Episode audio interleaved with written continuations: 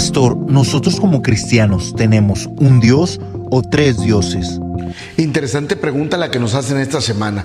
Tiene que ver con doctrina. Es una pregunta doctrinal muy interesante. Por ejemplo, nos preguntan, pastor, ¿nosotros como cristianos tenemos un Dios o tenemos tres dioses?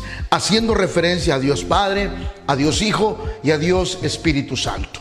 A esto comúnmente en el cristianismo se le llama la Trinidad, aunque la palabra Trinidad no es bíblica, es decir, no viene ningún versículo bíblico, pero asumimos esa parte que Dios está compuesto de tres personas. Deuteronomio capítulo 6, verso 4 dice lo siguiente, oye Israel, Jehová nuestro Dios, Jehová uno es. A final de cuentas, Dios es uno en tres personalidades diferentes.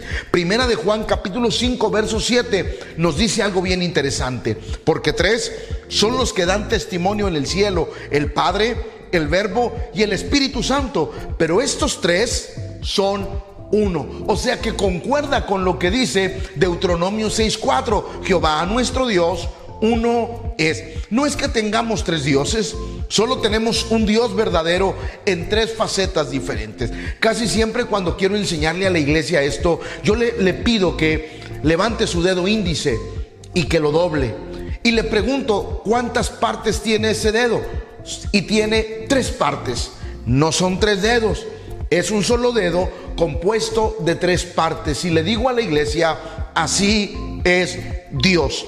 Dios en tres personalidades, pero es un solo Dios verdadero. Ahora, Mateo 28, 19 dice algo increíble que nos va a ayudar a entender esto. Jesús dijo, por tanto, id y haced discípulos a todas las naciones, bautizándolos en el nombre del Padre, del Hijo y del Espíritu Santo.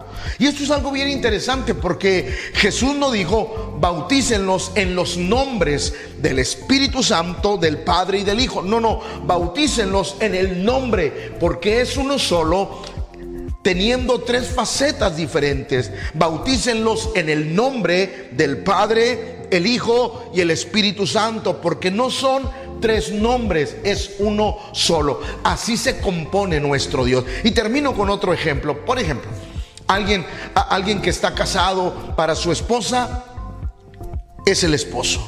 Si tiene un empleo para la empresa es el trabajador.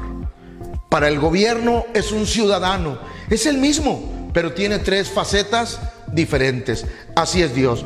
No tenemos tres dioses los cristianos, tenemos un solo Dios verdadero que tiene tres personalidades diferentes. Dios Padre, Dios Hijo y Dios Espíritu Santo. Dios los bendiga a todos.